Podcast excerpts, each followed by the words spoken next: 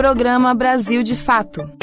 Uma visão popular de Minas Gerais, do Brasil e do mundo.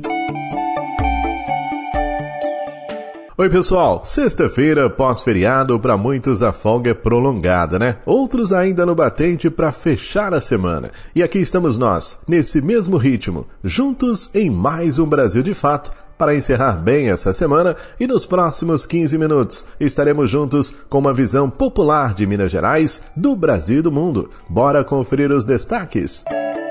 Farmácia Popular está de volta e agora terá remédios gratuitos para quem recebe o Bolsa Família.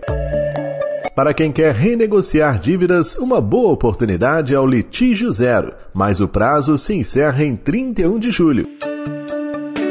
Festa Junina e o Brasil de Fato traz o roteiro dos arraiás para você. Isso e muito mais a partir de agora. Fique ligado. Brasil de Fato chegou, bora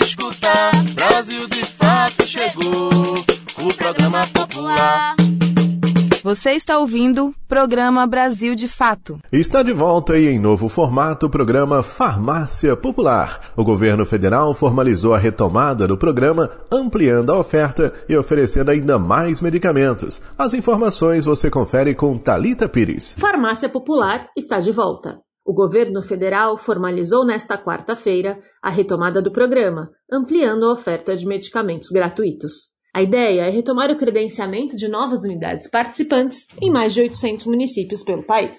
Além disso, foi anunciado que beneficiários do Bolsa Família poderão retirar gratuitamente os 40 medicamentos disponíveis no programa, em iniciativa inédita, o anúncio foi feito em Recife pelo presidente Lula. Antes do farmácia popular, quantas pessoas nesse país ia a uma UBS, ia a um posto de saúde, era atendida pelo médico, pegava uma receita, levava essa receita para casa, colocava a receita embaixo do travesseiro ou numa mesinha do criado e muitas vezes essas pessoas morriam com a receita em cima da mesa porque não tinha dinheiro para comprar o remédio. Isso não vai mais acontecer nesse país. Nessa retomada, o Farmácia Popular também deve priorizar a saúde da mulher. Entre os medicamentos que passam a ser oferecidos estão os anticoncepcionais. Ao todo, o programa oferece medicamentos para 11 doenças. Asma, diabetes, hipertensão e osteoporose terão medicamentos gratuitos para toda a população. Para pessoas com Parkinson, glaucoma e osteoporose, entre outras doenças, os medicamentos serão subsidiados. Nos últimos anos, durante os governos de Michel Temer e Jair Bolsonaro, o programa foi desidratado e praticamente desmontado.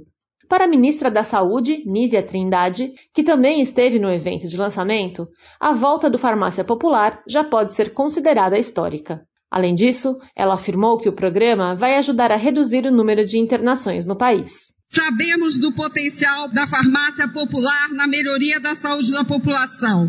E eu quero destacar que uma pesquisa feita pela Universidade Federal da Bahia mostrou que o programa contribuiu para a redução de 13% nas internações por diabetes, 23% nos casos de hospitalização por hipertensão. Essa queda foi cinco vezes maior exatamente nos estados da região Nordeste. A novidade agora é que os indígenas poderão nomear um representante de cada comunidade para retirar os medicamentos indicados para cada pessoa. Isso, segundo o governo, vai diminuir a necessidade de deslocamentos, muitas vezes demorados e onerosos.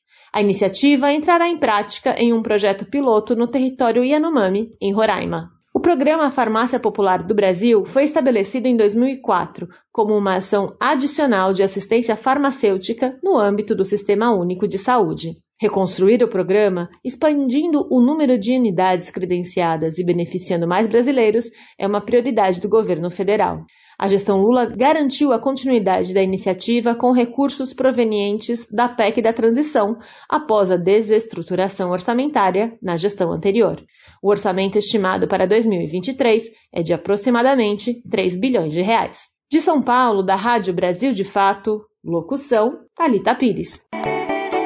Ainda falando de programas populares do governo federal, outra novidade é o litígio zero para renegociação de dívidas. Mas atenção, o prazo se encerra em 31 de julho. Douglas Matos. Contribuintes que possuem dívidas com a União podem agora aderir ao programa Litígio Zero até o dia 31 de julho para renegociar os débitos. O programa permite a renegociação das dívidas tributárias com a União com base na capacidade de pagamento de cada pessoa.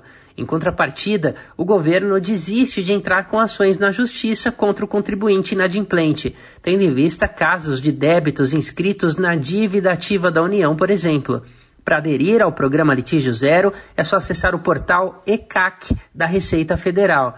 Aí é importante que você tenha em mãos o login e a senha da contagov.br e o comprovante de pagamento da entrada, nomeado como DARF código 6102. Repetindo, DARF código 6102. E você deve clicar então em solicitar serviço via processo digital e na sequência escolher a área transação e o serviço correspondente. Em seguida, é só incluir os documentos em arquivos separados. A aplicação dos descontos é feita baseada no caráter da dívida e no tipo de contribuinte. Pessoas físicas, MEIs e pequenas empresas que possuem dívidas abaixo de 60 salários mínimos podem ter desconto de 40 a até 50% sobre o valor devido, para estes, o prazo máximo de pagamento é de até 12 meses. Empresas que devem valores considerados pelo governo irrecuperáveis ou de difícil recuperação e que sejam superiores a 60 salários mínimos terão descontos de até 100% sobre multas e juros. O número de prestações deve ser ajustado ao valor do débito. Vale ressaltar que, independentemente da modalidade de pagamento, pessoas físicas devem pagar prestação mínima de 100 reais, enquanto MEIs e pequenas empresas e empresas de pequeno porte pagam um mínimo de 300 reais. As demais pessoas jurídicas pagam um mínimo de 500 reais por prestação. De São Paulo, da Rádio Brasil de Fato, com reportagem de Mariana Lemos. Locução Douglas Matos. E os motoristas podem ter até 40% de desconto no pagamento de multas, mas para ter acesso ao benefício é necessário que não haja recurso e que o mesmo esteja cadastrado no sistema de notificação eletrônica. Voltamos com Douglas Matos. Multas de trânsito podem ter um abatimento de 40% do valor se forem pagas antes do prazo de vencimento da fatura. A vantagem é reservada a proprietários cadastrados no sistema de notificação eletrônica, que é disponível disponibilizado pela Senatran, a Secretaria Nacional de Trânsito. Para usufruir do desconto, o condutor deve, além de estar inscrito na secretaria, reconhecer a existência da infração de trânsito sem apresentar defesa ou recurso em relação à multa. O desconto se baseia na economia de custos proporcionada pela digitalização do processo de notificações. Por isso, quem opta por receber as notificações de autuação e infração de trânsito em papel impresso entregue pelos correios não terá direito ao desconto. O SNE é um sistema digital por onde é possível justamente acessar notificações, comunicados e documentos relativos a infrações de trânsito. Para consultá-lo, a pessoa física ou jurídica proprietária do veículo deve fazer o download do aplicativo Carteira Digital de Trânsito, disponível para os sistemas Android e iOS. Feito o login, é só clicar em Aderir ao SNE e, após preencher os dados, confirme a operação clicando em Aderir é necessário ter em mãos o número de segurança da CNH, a Carteira Nacional de Habilitação, e também o número do certificado de registro e licenciamento do veículo, CRLV. De acordo com o portal do governo federal, ao se cadastrar no SNE, o proprietário do veículo passa então a ser comunicado eletronicamente acerca das notificações de autuação e penalidades interestaduais, de responsabilidade de órgãos de trânsito que optam pelo sistema de notificação eletrônica. O proprietário do veículo pode realizar o cancelamento ou a adesão ao SNE a qualquer momento. De São Paulo, da Rádio Brasil de Fato, com reportagem de Mariana Lemos. Locução Douglas Matos. Essa emissora é parceira da Rádio Brasil de Fato. Todas as sextas-feiras tem edição impressa do Jornal Brasil de Fato com análise diferenciada sobre os fatos, denúncias que interessam ao povo mineiro, dicas culturais e, claro, o seu esporte semanal. A edição impressa é distribuída gratuitamente em diversos pontos de Belo Horizonte e região metropolitana, como estações do metrô e do MOV, e também chega em várias cidades mineiras. Jornal Brasil de Fato, uma visão popular de Minas Gerais, do Brasil e do mundo. Roda de conversa. Aqui você tem voz. A revogação do novo ensino médio. O que é e por que a educação pública de Minas Gerais está defendendo esta pauta. Nós recebemos Denise Romano, do Sindiúte, e a professora Marcela Amador, coordenadora do Departamento de Comunicação. Aguardo você aqui na Rádio Web Brasil de Fato nesse sábado, 10 de junho de 2023, às 9h40 da manhã. Programa Brasil de Fato. Um dos quadros de grande sucesso aqui no Brasil de Fato é o Consciência, que está de volta. E hoje o tema é a série The Last of Us. Acompanhe com o professor Renan Santos. Com ciência. Os grandes e pequenos mistérios do mundo. Um fungo parasita seres humanos e os transforma em zumbis assassinos. Essa é a premissa da série do momento, The Last of Us, derivada de um videogame de mesmo nome lançado em 2013. Os criadores do jogo se inspiraram em um fungo real, do gênero Cordyceps.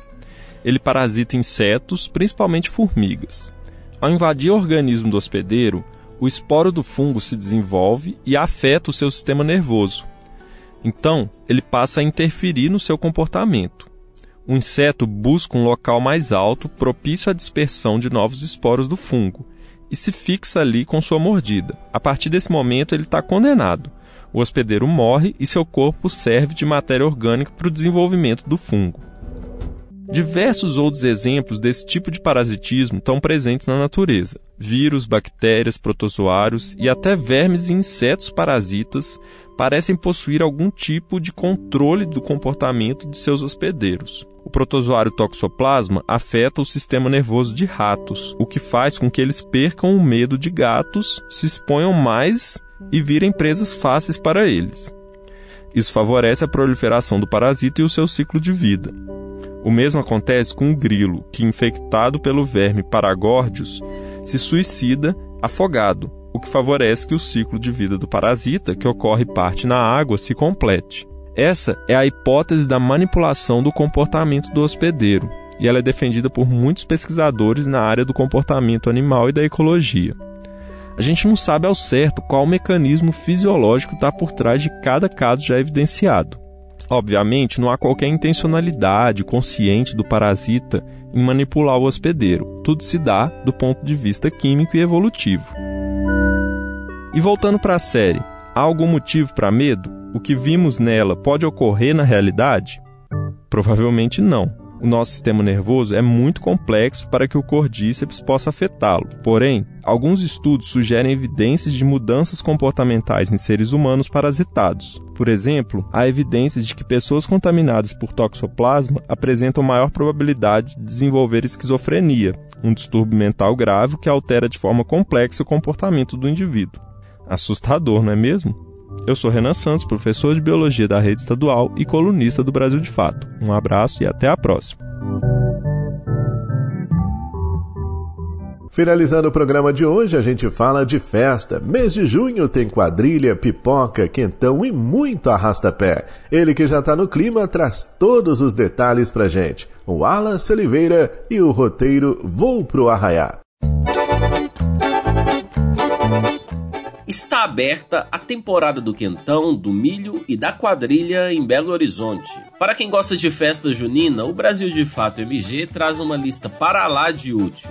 O perfil do Instagram Vou Pro Bloco, do comunicador Gabriel Lomasso, apresenta uma lista de festas juninas e julinas para este ano na capital mineira. Até o dia 22 de julho, o Voo Pro Arraiá já conta com mais de 80 opções de festas, com data, nome, local, horário e valor do ingresso.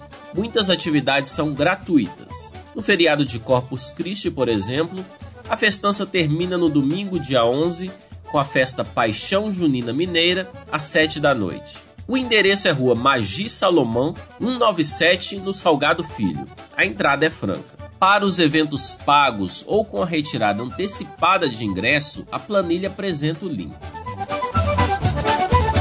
O Voo pro Arraiá é produzido por Gabriel Lomasso, o mesmo comunicador que mantém a famosa planilha de blocos de carnaval de Belo Horizonte, o Voo pro Bloco, que surgiu em 2018 para organizar uma lista para amigos que passariam o carnaval em Belo Horizonte. O link da planilha com opções para a festa junina e do perfil está disponível na página brasildefatoMG.com.br de Belo Horizonte, da Rádio Brasil de Fato, com informações da redação, locução Wallace Oliveira.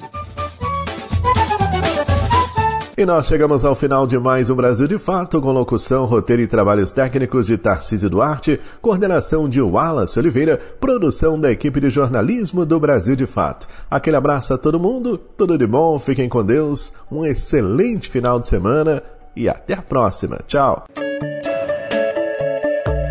Você ouviu o programa Brasil de Fato, uma visão popular de Minas Gerais, do Brasil e do mundo. Acompanhe mais notícias no site brasildefato.com.br.